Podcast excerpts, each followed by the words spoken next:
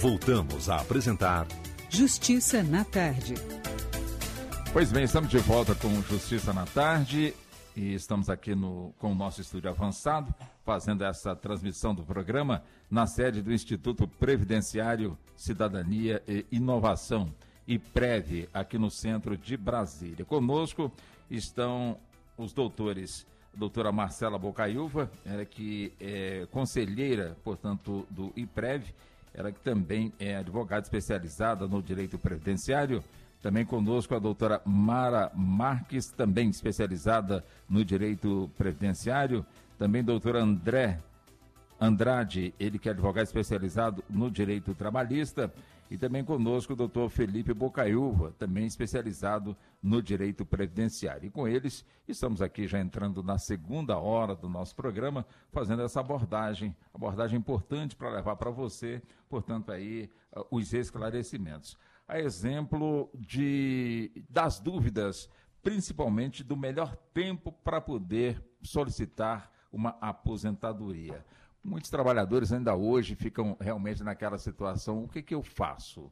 Eu entro com a minha aposentadoria agora, mas de repente eu posso perder alguma coisa aqui, eu posso ganhar alguma coisa colar, enfim. Então a pessoa que termina ficando realmente numa grande dúvida, doutora Mara, qual seria a, a, o melhor caminho para poder fazer um planejamento. De fato, é conversar com um especialista ou então pegar a fila do INSS e tentar saber de um, de um servidor, não desmerecendo evidentemente aqui o servidor, né? Para uhum. que ele o oriente qual é a melhor maneira, qual o caminho que essa pessoa deve seguir. Então, eu sempre sugiro o planejamento previdenciário. E a pessoa mais adequada para poder estar tá realizando esse serviço é um advogado especialista. Então, se você pensa em se aposentar, qual o melhor horário, ou melhor tempo, é, qual o valor da contribuição que deve ser feita, qual a melhor regra de transição ser aplicada ao seu caso, a pessoa mais indicada é um advogado especialista, que ele vai estar analisando toda a sua vida contributiva junto ao INSS, vai analisar se aquele período que você trabalhou efetivamente consta no cadastro do INSS, e aí, posteriormente, ele vai fazer os cálculos, vai fazer diversas simulações e vai te orientar qual é a melhor data para você poder estar tá pleiteando a sua aposentadoria. Quer dizer, a pessoa que, claro, tem muita gente, bom, eu trabalhei, entrei no serviço na época tal, e desde essa época que eu estou contribuindo, então eu já tenho um tempo realmente que eu posso realmente buscar a minha aposentadoria, e minha contribuição também está dentro do, do tempo. Quer dizer, Existem, existem surpresas quando de fato vai se fazer os cálculos? Muita. Existem surpresas? Muitas, Mara? existem muitas surpresas. Mas positiva ou negativa? Na sua grande maioria negativa. É, por quê? Às vezes a pessoa ela conta com um período que está na carteira, mas esse período que consta na carteira de trabalho não está registrado no INSS. E aí ele faz o pedido de aposentadoria, aí às vezes vem ou indeferimento porque não atingiu o tempo de contribuição, ou às vezes vem um valor reduzido, porque aquele período que era para constar nos registros do INSS, que a gente chama de CNIS, não está lá.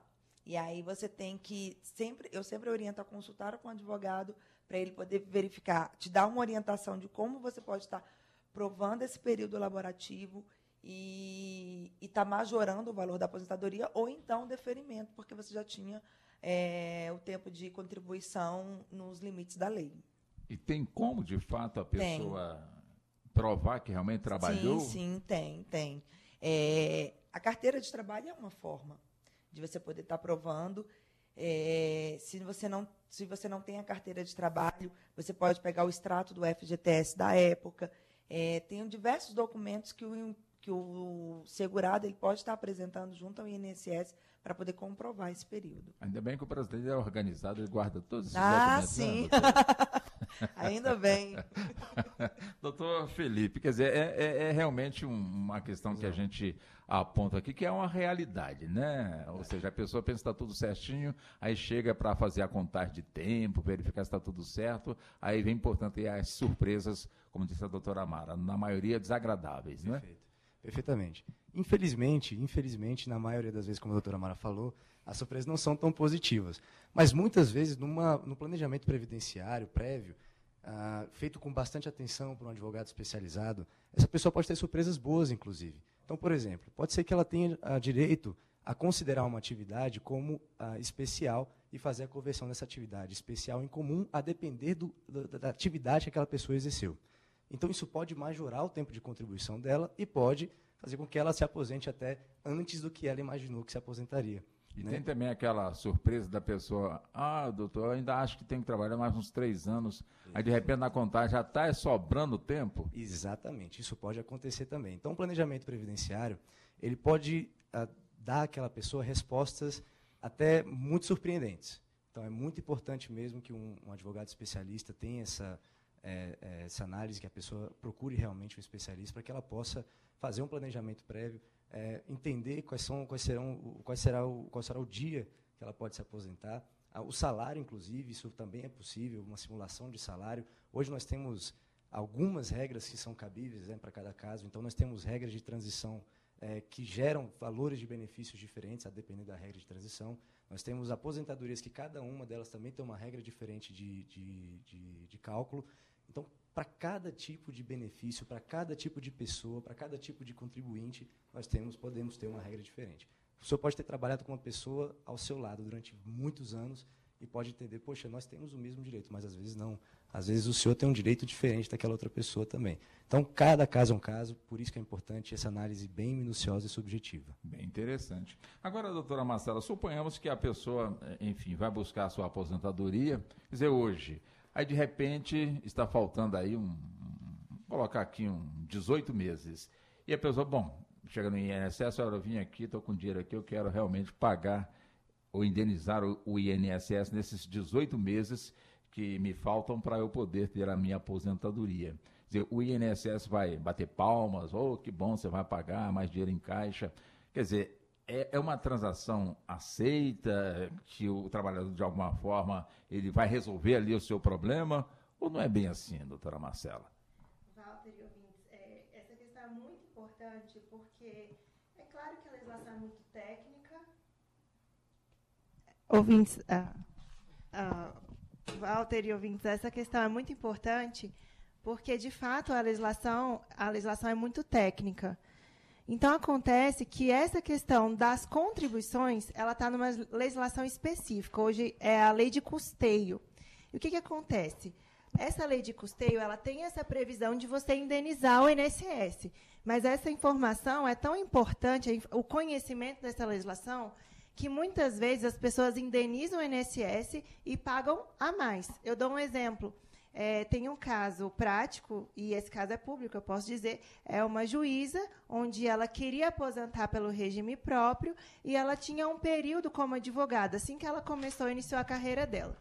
E aí ela foi ao INSS, tinha no tinha comprovante de atuação como advogada, ela tinha o imposto de renda declarado atividade de advogada, ela tinha comprovação de processos e ela foi lá, então, requerer a comprovação desse período mediante indenização.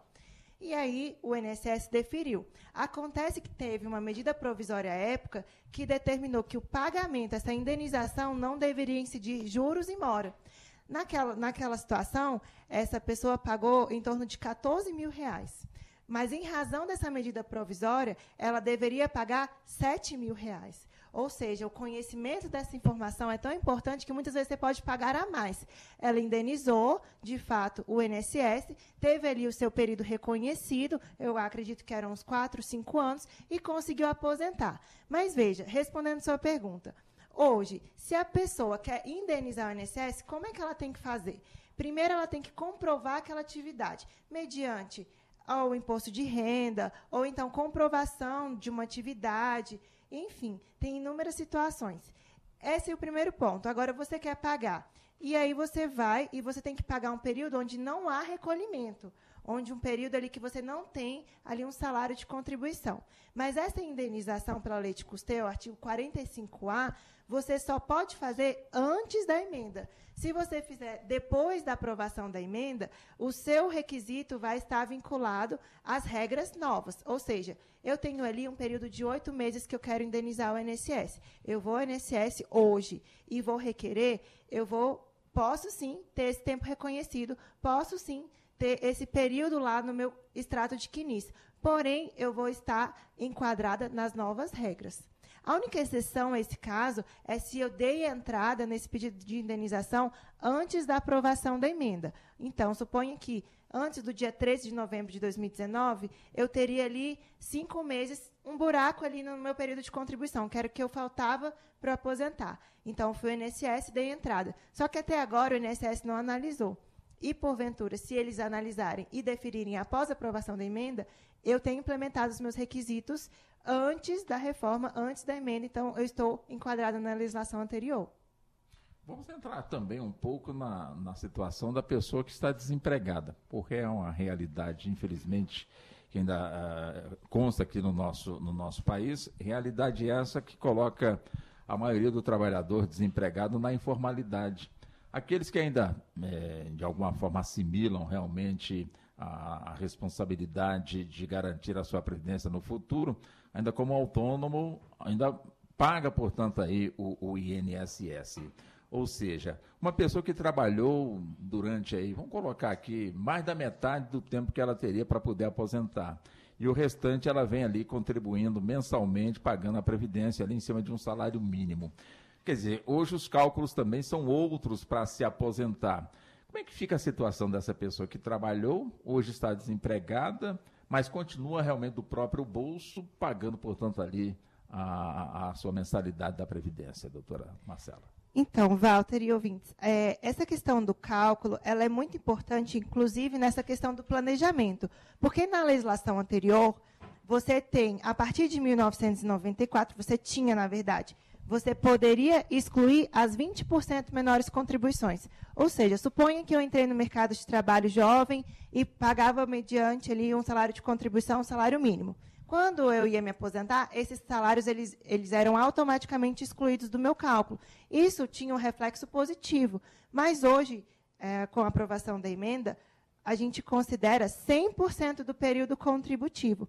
Ou seja, desde 1994 até o momento que eu fui requerer a minha aposentadoria. Então, esse planejamento é tão importante que hoje, a partir do momento que você está contribuindo, todo aquele salário vai ser considerado para fins de cálculo. E aí, como é que você chega, então, a 100% do seu período contributivo?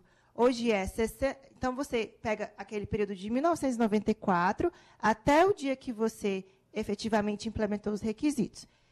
Qual é hoje, a, a, assim, de, de, modo geral, né, a visão ou então a regra básica desses cálculos? É, você vai chegar a 60% uh, ah, do seu período desse, desse 100%, de 1994 até o dia que você foi requerer sua apostadoria, 60% quando você tiver 20 anos de tempo de contribuição, mais 2% a cada ano que você trabalha.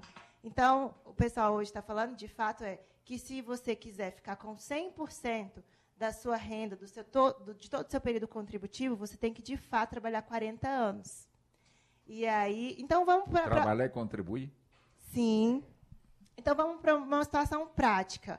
Uh, suponha que eu, aposent... que eu tenho lá 100% do meu período contributivo, cheguei ali, trabalhei 20 anos. Eu tenho, exemplo, mil reais de salário. Só que eu só tenho 20 anos, ou seja, eu só vou ter 600 reais, porque é 60% do 100% de 1994 até o dia que eu fui requerer minha aposentadoria.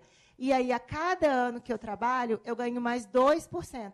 Ou seja, esse planejamento é tão importante, porque hoje, se você implementou os requisitos e for querer aposentar, tem que tomar muito cuidado, porque você pode ter uma renda que não seja ali agradável para você poder viver uma aposentadoria razoável. Hoje, a gente sabe que plano de saúde é caro, medicação é cara, então a gente tem que considerar esses fatores. Então, essa questão do tempo é tão importante que a cada ano que você trabalha, você ganha mais 2%. E aí não é só você implementar os requisitos e aposentar. Você tem que realmente calcular o que que isso vai refletir no seu futuro. Entendo. Doutora Mara, a senhora gostaria de complementar o que? Não, é isso mesmo. É, o planejamento é para você estar tá de uma forma tem, é, visando lá na frente uma aposentadoria mais vantajosa. Porque hoje o que, que acontece? Você aposenta, mas continua trabalhando. E aí, você continua trabalhando, ou por conta do nosso sistema ser solidário, obrigatoriamente você tem que contribuir para a Previdência. Então, às vezes, compensa você segurar um pouquinho, não aposentar, continuar trabalhando, porque esse salário vai ser vertido na contagem de tempo para você poder estar tá aposentando lá na frente. Mas isso, para ter uma certeza, é só fazendo planejamento previdenciário. Doutor André, Tivemos também, antes da reforma da Previdência, uma reforma trabalhista, onde, inclusive, hoje é até permitido que o trabalhador ele seja contratado para trabalhar de forma fracionada, ou seja, as horas fracionadas. Isso, de repente, o garçom, por exemplo, como não tem aí, portanto, aí movimento no seu trabalho na segunda-feira, de repente ele é contratado para trabalhar somente de, de quarta-feira para frente, ou então de quinta, ou então de sexta, sábado e domingo. Enfim, mesmo nessa situação, ou seja, de trabalho fracionado, ele tem que ter a carteira assinada, a Previdência tem que realmente, eh, a parcela do trabalhador, também do, do, do, do, empregador, essas parcelas têm que também chegar junto ao INSS, o cálculo é o mesmo, é diferente. Como é que funciona essa questão nessa, nessa reforma da ou seja, trabalhista, doutor? Bom, a, a, reforma trabalhista ela veio com a intenção de adequar a legislação à realidade laboral. Né? É, a, a, CLT ela é de 1943, então ela é um diploma legal um tanto quanto antigo e que foi construído, desenhado, arquitetado é, sob a égide de uma realidade que hoje não mais existe. Então, hoje nós temos é, in, enormes e inúmeros avanços tecnológicos e que mudaram em grande forma é, não só os trabalhos em si, mas a forma como os trabalhos são prestados. Né? Uh, o que define ou que determina se alguém é empregado ou não são os elementos subordinação, habitualidade, pessoalidade, contraprestação. E, é, a depender de algumas realidades específicas de cada uma das funções ou de cada uma das profissões, é perfeitamente possível fazer alguma espécie de arranjo com o empregador. Né? Agora, em sendo um empregado, em havendo uma carteira de trabalho que seja assinado, é devida à contribuição previdenciária e essa contribuição previdenciária ela deve ser paga. Perfeitamente. Quer dizer, mas isso de alguma forma tem gerado alguma, alguma demanda ou está realmente bem claro aí no, no contexto? Sim, veja. É, o fato de alguns empregadores não cumprirem com suas obrigações não necessariamente afasta a existência da norma. E o que gera muitos dos processos, ou as demandas, são justamente quando não há observância ou atenção aos requisitos, às obrigações legais, no caso do empregador que vai contratar alguém, e no caso do empregado que vai pagar. Né? Mas é, a, a, o não cumprimento da norma é, não afasta a obrigação da norma, ou seja, a norma existe, a norma deve ser cumprida. Agora, o trabalhador, de alguma forma, caso ele não esteja seguro de que, de fato, essa parte que o senhor citou, é, ele não se sente seguro de que ela esteja sendo cumprida. Ele tem todo o direito de chegar até o, o Recursos Humanos, o RH da empresa, e perguntar, ou até mesmo pedir uma cópia do que foi realmente é, enfim, pago no INSS, sem correr o risco de sofrer represália? Veja, é, usualmente os empregadores não gostam de empregados que são muito sabedores ou lutadores de seus direitos. Né? Por outro lado, o FGTS, uma obrigação também do empregador que não vai, pelo menos a princípio, diretamente para o empregado. Existe um extrato analítico. Então, é perfeitamente possível é, e viável de que você fiscalize se o seu empregador está fazendo ou cumprindo com as suas obrigações sem que você necessariamente o confronte. Então, salvo melhor juízo aqui, estamos rodeados de especialistas, é perfeitamente possível que você vá a uma agência do INSS e descubra se as contribuições estão sendo feitas. Tanto quanto é possível ir ao FGTS ou à Caixa Econômica e descobrir se as suas contribuições também estão sendo feitas. É claro, na eventualidade de que essas obrigações não, estão, não estejam sendo cumpridas, ou seja, o empregador não está recolhendo o INSS, não está recolhendo o FGTS, um primeiro passo, uma primeira alternativa é sempre o diálogo, né? E tentar abordar a empresa, é, colocando a importância do cumprimento dessas obrigações e como isso vai fazer uma diferença lá na frente. Agora, eventualmente ou em algumas vezes pode ser que não haja nem espaço para um diálogo, né, nem campo para um diálogo, e aí, nesse caso, é necessário buscar a justiça. Tá certo. Bom, deixa eu voltar com o doutor Filho. Doutor Filho, vamos entrar aqui na questão da, das regras de transição. Né? Ou seja, é realmente um, um assunto que, com toda certeza, ainda não está muito claro, principalmente para o trabalhador, que ainda confunde muito. Tem gente que ainda acha que tem que trabalhar até os 100 anos para poder, de alguma forma, conseguir aposentar. Como é, essa, como é essa questão de regras de transição? Olha, primeiramente, É, sou um jovem advogado, tenho 27 anos e creio eu que eu preciso chegar até os 100 anos para poder me aposentar. Então, é, eu acho que eu vou chegar lá nos 100 anos, enfim, com a minha aposentadoria, se Deus quiser. Mas, realmente, nós temos. São quatro regras de transição principais. Ah, cada uma delas tem um estilo diferente e cada uma delas traz consigo um pouquinho do que já aconteceu na Previdência. Certo? A primeira delas é a bem conhecida aposentadoria por pontos. Né? Lá em 2015, no, no, no governo, no, no governo Dilma, é, foi aprovada uma, uma lei que determinou que aquelas pessoas que atingissem a soma de idade e tempo de contribuição de 35 anos, homem, é, e mais um fator idade, que completasse 95 pontos, o homem se aposentaria com uma aposentadoria integral. Não quer dizer que é uma aposentadoria em teto, que é, há uma confusão muito grande entre essas, esses, dois, esses dois pontos. Né? Sim, sim. Ah, mas é uma aposentadoria, aposentadoria, integral, ou seja, sem ah, o fator previdenciário incidindo naquele benefício a mulher com 85 pontos. Né? Houve uma alteração legislativa agora na reforma da Previdência e a reforma trouxe o seguinte: o homem e a mulher precisam ter um, um, mínimo de pontos de 96, com acréscimo de um ponto por ano. Uh, as pessoas que não têm hoje 96 pontos, elas precisam uh, chegar até os 97 no ano que vem, por exemplo, somando idade e tempo de contribuição. Lembrando que cada ano você complementa dois pontos, um ponto por idade e um ponto por tempo de contribuição ah, essa regra ela vai chegar até os 105 pontos para homens e 100 pontos para mulheres. Ou seja, é, até chegar, essa, cada, cada ano que se passa, um ponto vai sendo acrescido nessa regra de transição. E o homem ou a mulher, ela vai ter, ele vai tendo, ela vai tendo, cada, cada ano que se passa, dois pontos a mais. Pode ser que ela consiga implementar esses requisitos e se aposentar. O problema é, pelas regras de transição, o cálculo do benefício já não é mais o mesmo. Né? O cálculo do benefício ele já é de 60%, aquele que a doutora Marcela estava explicando, ele é de 60% do valor integral do benefício, mais 2% por ano.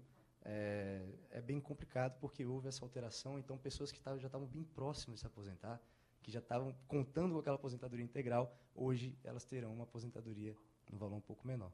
E aí nós temos mais outras três regras de transição, né? cada uma delas bem complicada. Se me der, ah, se me der o, o o devido espaço, eu vou contando aqui. Não, então, por, por, favor, então vamos lá. emenda aí, doutor. Vamos, vamos lá. lá. Vamos emendando aqui. Uhum. Nós temos a segunda, é, que é do artigo 16, ah, que é sobre a questão da idade mínima mais tempo de contribuição, certo?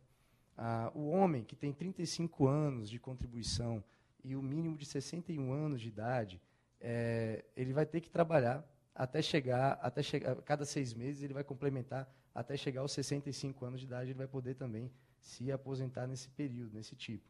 A, a mulher que tem, 35, que tem 30 anos desculpa, de contribuição e 56 anos de idade também já pode, acrescendo-se cada, a cada ano seis meses no fator idade, certo? Ah, Para que, que ela possa ter direito de se aposentar. Também lembrando que o professor e a professora também têm requisitos diferenciados né, para poderem também receber os seus benefícios. O professor, por exemplo, nessa regra da idade mínima mais o tempo de contribuição, ele precisa ter 30 anos de contribuição mais um tempo, mais uma idade mínima de 56 anos, certo? Ou, se não tem esse tempo, ele precisa é, ter um tempo mínimo, lembrando que a cada ano ele vai ter um acréscimo de seis meses até que esse tempo mínimo seja de 60 anos, conforme a regra. E a mulher professora, ah, de 25 anos de contribuição como professora exclusivamente, mais 51 anos de idade até que ela chegue, a, até que, enfim, essa regra chegue aos 57 anos, ou seja, acrescendo-se seis meses por ano até que chegue aos 57 anos. É bem complicado, né? Pois não, doutora Marcela. Vamos lá. É, eu só queria, na verdade, trazer um, um caso mais prático, até para o ouvinte entender melhor como é que funciona essa situação. Então, eu trouxe aqui uma simulação para o ouvinte uh, poder absorver melhor essa informação. Pois não. E aí, a, a simulação que eu fiz foi a seguinte. É, o senhor, ele tinha 50, ele está hoje com 52 anos de idade e no dia 13 de novembro de 2019, que foi o dia da aprovação da reforma, ele tinha lá 33 anos, 10 meses e 29 dias. Estava ali na, já na, na bica. Na bica, né? e aí, bom, como é que seria então a situação dele? Ele teria que pagar um pedágio de 50% do que faltaria para completar os 35 anos e cairia na regra, na verdade, número 3, que ele teria, então, a incidência do fator previdenciário. E aí, quando ele se aposentaria? Então, ele teria que pagar aí seis meses e 16 dias de pedágio, e com esse período de aposentadoria, na verdade, ele se aposentaria, no, ele se aposentado, ele se aposentaria no dia 12 de julho de 2021, quando então ele implementaria os requisitos necessários, considerando já essa regra de transição. Ou seja, é, aconteceu muito e muitas pessoas é, vieram a perguntar: ah, mas eu estava ali muito próximo, eu entro na regra, qual é a minha regra, como é que eu fico? Então, é, de fato, se você tinha uma determinada idade e tinha ali 33 anos, que era esse caso, 10 meses e 29 dias, você tinha que pagar 50% do período que faltaria para atingir os 35 anos, e então você ainda pegaria o fator previdenciário. Então, nesse caso, esse senhor que na época do dia 13 de novembro de 2019 tinha 33 anos, 10 meses e 29 dias, ele paga um pedágio de seis meses e, é aposentado, e aposentaria no, no dia 12 de julho de 2021 com 35 anos, 6 meses e 16 dias. Ou seja, ele tinha que pagar seis meses a mais do que faltaria. Entendi. Senhora, doutora Mara, também ainda nesse contexto, é importante esvaziar este assunto que realmente interessa bastante aí aos nossos ouvintes. É, é verdade. Dentro dessas regras de transição, nós temos também da aposentadoria por idade, que atualmente exige 60 anos mulheres e 65 anos os homens, e 15 anos de contribuição para o, para o INSS. E agora, como é que fica? Se eles optarem por essa regra, é, o tempo de contribuição vai permanecer o mesmo, os 15 anos, e a idade mínima das mulheres, em vez de ser 60, vai, vai subindo seis meses a cada ano, e até que se atinja a idade mínima, que são 62 anos, e para os homens não há, não há transição, porque a idade já é 65, então não mudou nada. E aí fica os 15 anos. Essa, porque hoje, para os homens, ficou é, 20 anos de contribuição e 65 anos o, a idade, se você quiser aposentar por idade. Perfeito. Quer dizer, essa, essa, essa regra ela é, é a mesma também para quem está na, na área rural, no campo, doutora Marcela? Ou é diferente? Ou, ou é bem diferente? Então, é, um, um dos pontos positivos que eu considerei assim até bem social nessa questão da reforma foi a, a nenhuma que não ocorreu nenhuma alteração para o segurado, na verdade, é as pessoas que trabalham no campo. E aí eu acho que teve, de fato, uma discussão muito voltada para essa questão do social, da estimulação, na verdade, a esse tipo de trabalho, porque hoje no Brasil nós temos aí um desenvolvimento na área rural muito grande, essa questão dos alimentos, essas questões mesmo de toda essa produção rural. E aí no momento, no primeiro momento eles queriam alterar, né, inclusive a questão do próprio salário, mas aí hoje, na verdade, essa parte rural não teve alteração. E então eles mantiveram as regras anteriores. E outra questão também que eu considerei super relevante foi a não alteração do benefício de prestação continuada, que é o famoso LOAS, né? E de fato é um benefício que garante aí o mínimo, na verdade, para a sobrevivência, mediante a comprovação dos requisitos e, e, também não teve alteração, porque eles queriam fazer uma alteração em relação ao salário, mas aí mantiveram. Então, ao segurado especial, a questão rural e o benefício de prestação continuada, uh, não teve nenhuma alteração e, de fato, eles mantiveram as regras anteriores. Doutor André, existe situação no trabalho em que a pessoa, o empregado, está ali exercendo uma função sem saber que aquela função ele teria que estar ali é, sendo amparado é, pela insalubridade ou, ou, algo parecido. Quer dizer, existe esse tipo de situação que é só verificado quando vai se fazer, ao se buscar a documentação, para juntar a documentação para poder aposentar, e se chega à conclusão, mas vem cá, nesse ponto aqui, por que, que você não estava recebendo aqui a insalubridade ou, ou algo parecido? Como é que é essa questão? Algumas profissões e algumas dinâmicas de trabalho, elas trazem algumas realidades. Isso quer dizer que algumas pessoas no seu trabalho podem ser expostas a agentes insalubres, podem ser expostas a agentes perigosos. E é, nessas situações, a legislação prevê um acréscimo. Né? E, por vezes, esses acréscimos salariais eles não são respeitados pelo empregador. E, além de gerarem um prejuízo na medida em que não é pago aos empregados, isso pode também atrapalhar com a questão previdenciária. O doutor Felipe colocou que algumas profissões são tidas como especiais. E, por assim o serem, também são objeto de regras especiais.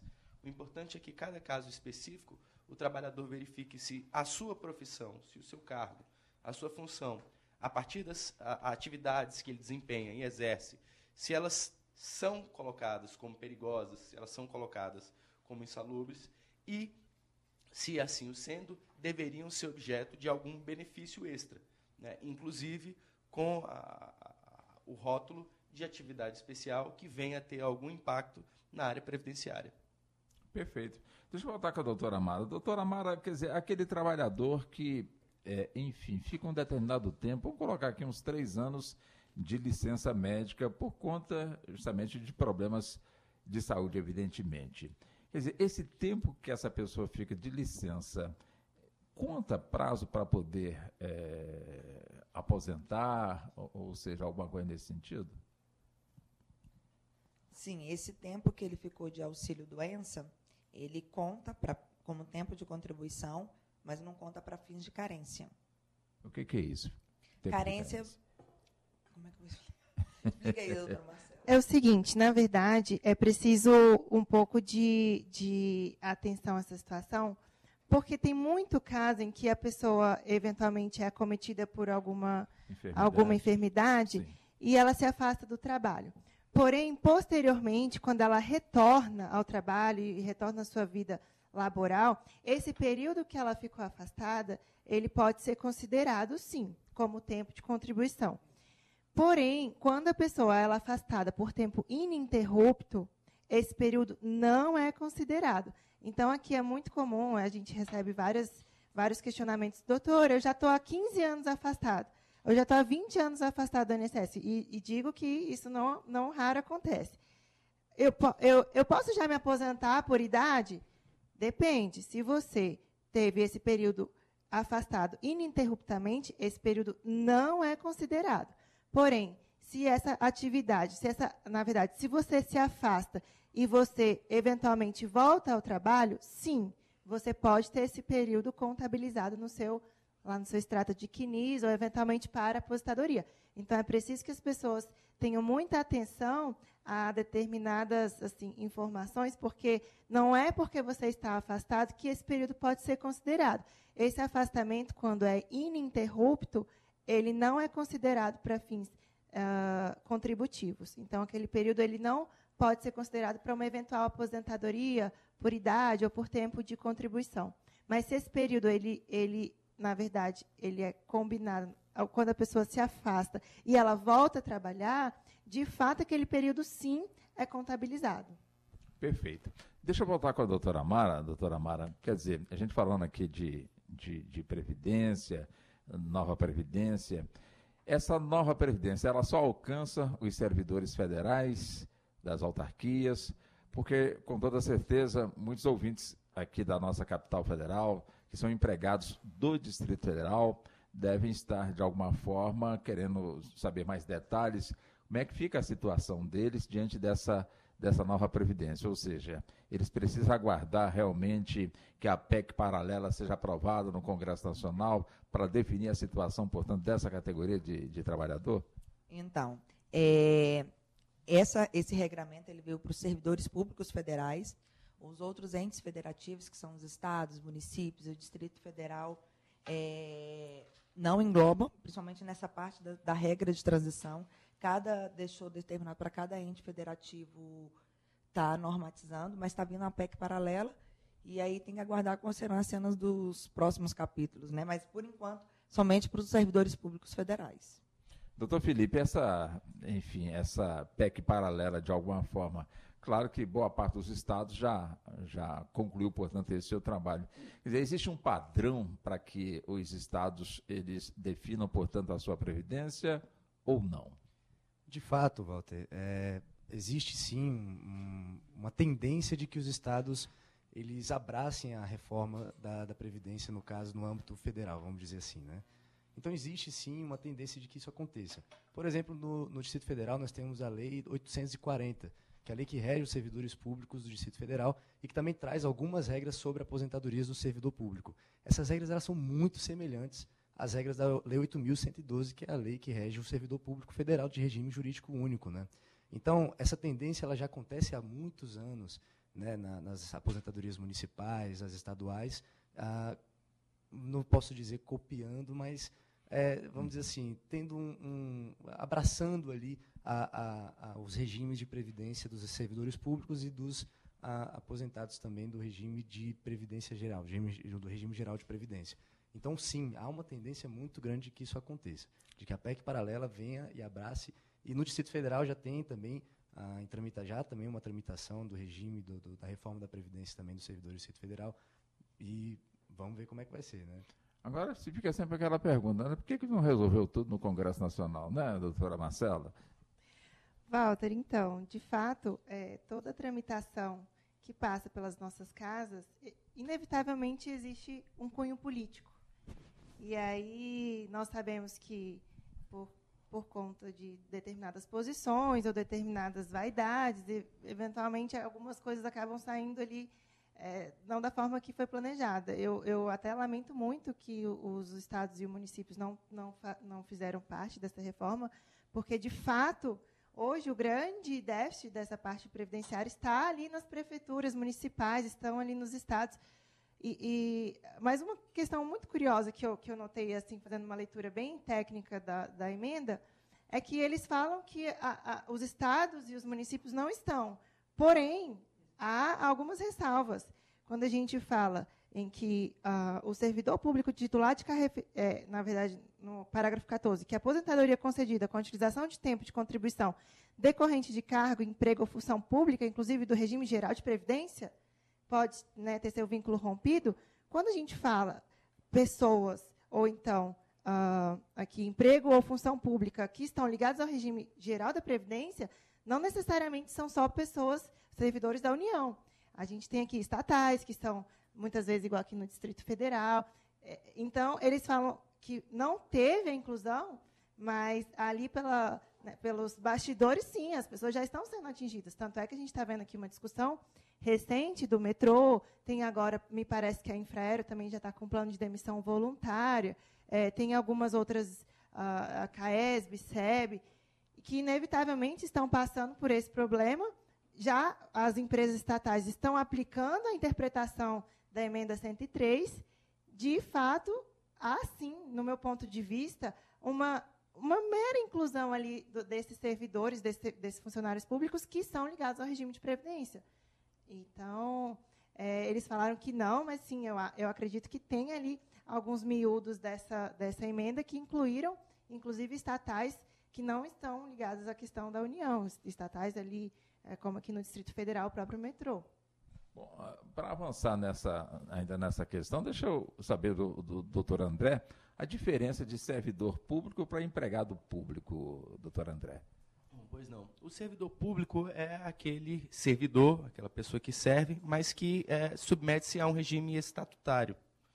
Então, as, as regras e as normas que definem essa relação de trabalho para com a, o, ente governamental, ela é regida por um estatuto. É, já o empregado público, é, conquanto o meio de admissão, assim como o estatutário, seja o concurso público, ele é regido pela consolidação das leis trabalhistas.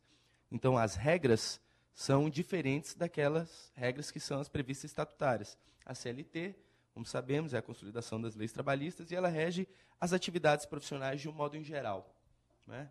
e o, o regime estatutário rege apenas aqueles servidores públicos né, que são vinculados ao próprio regime.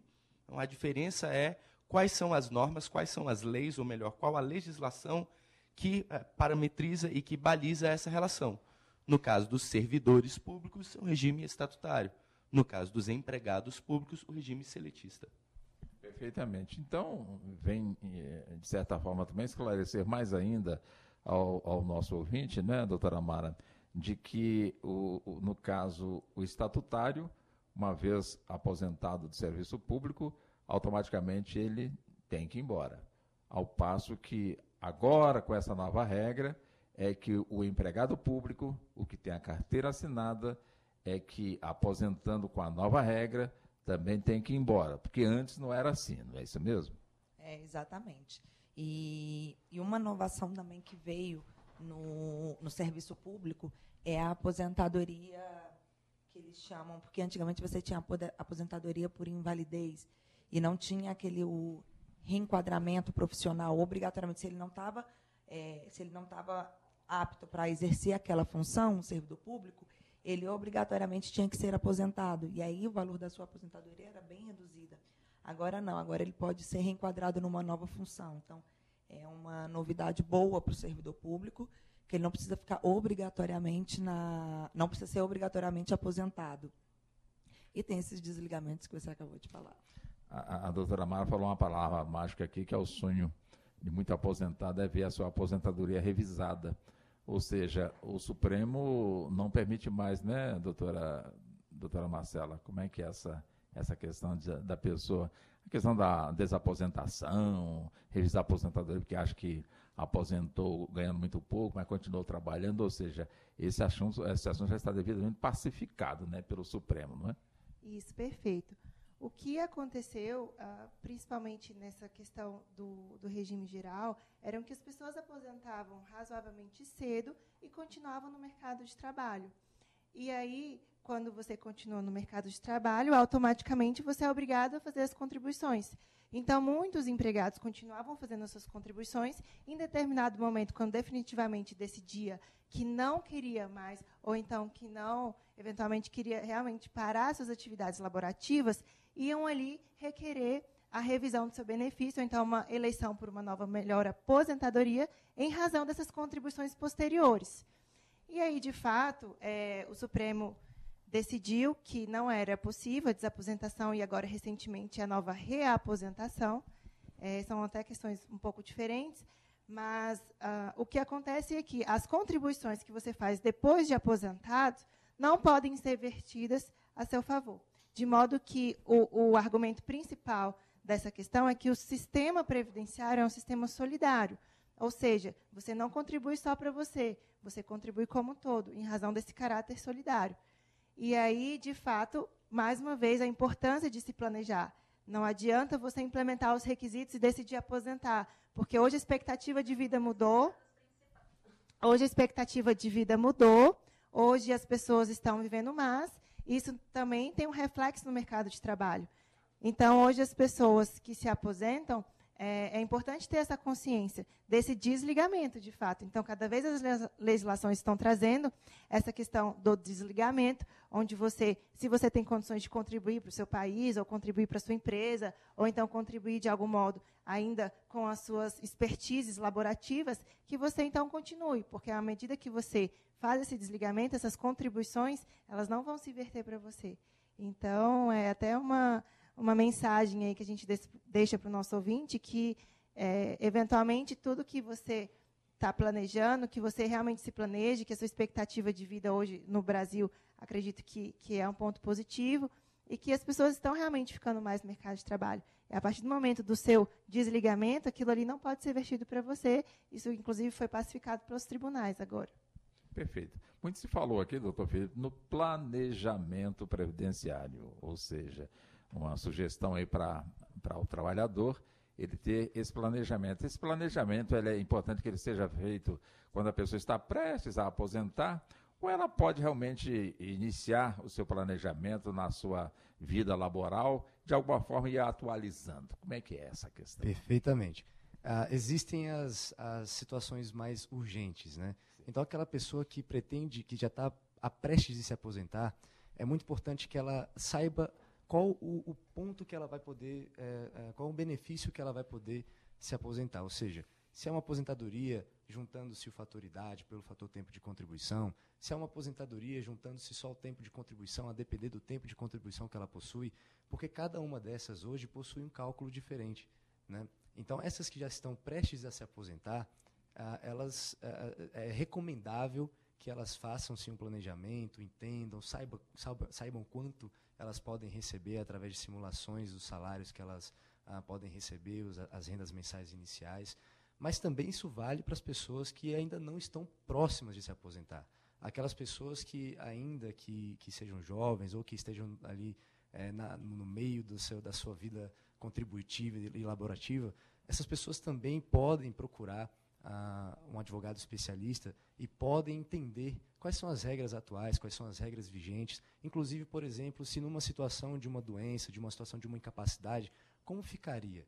Como ficaria o meu salário se eu hoje me afastasse por doença? Será que eu preciso hoje é, fazer um, um, pé de meia, vamos dizer assim, popularmente falando, para que quando eu, eu, me afaste por doença, é, eu receba aquilo que o INSS me paga e mais uma complementação, ou que eu faça alguma, uh, algum seguro privado. Então, hoje é muito importante essa, esse planejamento também para os mais jovens, aqueles que um dia vão usufruir da Previdência, seja ela pública, seja ela privada, seja ela de entidade aberta, que são aquelas entidades, enfim, bancos que, que vendem as suas previdências, ou, enfim, entidades ah, de, de caráter fechado, que são as próprias empresas públicas, ou, enfim, um, um conjunto de empresas que pode fazer, sim, o seu próprio a sua própria regra de previdência. Então, é muito importante esse planejamento para todos. Aqueles que estão mais próximos, logicamente, eles vão querer saber como é que vai ser, já estão um pouquinho mais ansiosos, mas os, os mais jovens também podem ter um planejamento, isso pode ser muito interessante. Bom, nós já estamos caminhando aqui para o encerramento do nosso programa. Vamos então aqui para as considerações finais, né, doutora Mara? Enfim, um assunto importante que estamos aqui abordando como foi dito na abertura do programa, não será neste programa que iremos esgotar realmente os, os assuntos que estão sendo é, devidamente abordados, mas com toda certeza voltaremos ao tema. É evidente que as senhoras estão convidadas e, e, claro, dentro também da disponibilidade de tempo de cada uma, mas é sempre importante essa abordagem, doutora Mara, para as considerações finais. É, agradeço a oportunidade Walter, agradeço aos ouvintes que estão, estão com a gente até agora. Realmente, o trabalho da Rádio Justiça está apresentando para todos os ouvintes a respeito da reforma da Previdência. Nós debatemos aqui sobre as regras de transição, é, falamos do, da importância do planejamento previdenciário. E eu deixo aqui como mensagem para os ouvintes é isso. Plane... Hoje, diante da nova reforma, da, da nova Previdência, o que vale é você fazer um planejamento previdenciário, dispor de tempo de procurar um advogado especialista para você poder verificar o que, que é o melhor para você para estar tá planejando realmente o seu futuro. Eu acredito que esse, é o caminho, essa é a, é a melhor forma de você poder estar tá recebendo um benefício mais vantajoso. E agradeço, muito obrigada. Doutora André, doutora André, André também para as considerações finais, doutor André. Bom, assim como a colega que me antecedeu, agradeço a oportunidade, o espaço. É um, um, veículo muito nobre que chega a muitas pessoas com discussões e temas e informações muito relevantes. E por isso ficamos sempre muito agradecidos, né, gratos pela oportunidade. Bom, é, no que toca à parte trabalhista, com relação à Previdência, eu acho que ainda há muita água para passar por debaixo dessa ponte, no sentido de que muitos problemas, muitas dúvidas, muitas questões ainda vão aparecer, muitos debates vão aparecer, muitas teses vão aparecer, e seguramente o Poder Judiciário vai ser instado a poder se manifestar quanto a eles. O que é importante, e gostaria de talvez deixar como mensagem final, é que o direito do trabalho, como um, entendido como um mínimo constitucional, ele protege as relações de trabalho. E mesmo normas, e mesmo leis, e mesmo regras que venham a passar por processos legislativos podem vir a ser questionadas, porquanto elas, apesar do processo legislativo e do devido processo legislativo, elas podem malversar alguns princípios que estão é, consagrados na Constituição e, por isso, podem ou não deveriam poder prejudicar os trabalhadores. Né? Então, acho que ainda há muito o que ser visto, há muito o que ser debatido e, e, acho que por hora há mais dúvidas do que certezas. muito obrigado, doutor André. Doutor Felipe, também para as considerações finais, doutor Felipe. Walter, muito obrigado, muito obrigado aos ouvintes por pararem um pouquinho nessa tarde de sexta-feira para nos ouvirem aqui. É um tema muito importante, como a doutora Maria falou, é, a gente precisa realmente uh, ter uma cultura uh, de prevenção. Né? A Previdência está aí para poder custear alguns pontos uh, mais relacionados à, sobrevivência, à subsistência da pessoa. Mas uma vida em terceira idade, uma vida de aposentadoria mais repleta de, de, de sabores, de prazeres, ela tem que vir com planejamento, né? ela tem que vir com muita dedicação, com muito planejamento, porque chega uma hora que a pessoa quer parar, ela quer parar, ela quer descansar, ela quer é, um momento para ela, né? e para isso ela precisa realmente planejar. Né? Pois não. Doutora Marcela, também para as considerações finais, doutora Marcela. Walter e ouvintes da Justiça, mais uma vez, muito obrigada.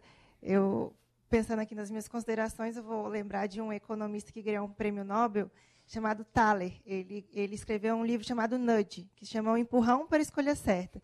E aí, é, na verdade, remetendo a essa ideia, nós fomos empurrados a essa situação. Inevitavelmente, gostando ou não, a Previdência foi aprovada e está aí. Então, já que fomos empurrados a tomar esse tipo de decisão, eu lembro que o risco social é inerente a todos. A idade, uma gravidez, uma doença ou até a morte. Esse é o risco social. E todo mundo, na verdade, vai passar por isso em algum momento de sua vida. E já que fomos empurrados a isso, que possamos tomar a escolha certa, possamos pensar na escolha certa. E aí, lembrando, nesse empurrão, que as pessoas possam realmente refletir sobre a importância disso, porque o risco social é inerente e é inevitável. Todos nós vamos passar por isso. Então, já que fomos empurrados para essa situação, que possamos pensar de maneira mais inteligente. Pois não. Muito obrigado, doutora Marcela Bocaiúva, pela, pela atenção, pela gentileza. Doutora Mara Marques, também muito obrigado. Muito obrigado também ao doutor André Andrade, ao doutor Felipe Bocaiúva. Muito obrigado, portanto, aos senhores e também às senhoras pela gentileza e pela atenção. E assim chegamos ao final da edição de hoje do programa que teve a minha apresentação, Walter Lima. A produção foi de Ana Cláudia Possati. Trabalhos técnicos no nosso estúdio avançado do Wellington Silva. No nosso estúdio central está sob a responsabilidade a parte técnica operacional do Neto Silva e a coordenação de jornalismo de Anderson Arcoverde. Boa tarde e muito obrigado. A Rádio Justiça apresentou Justiça na Tarde. Secretaria de Comunicação Social, Supremo Tribunal Federal.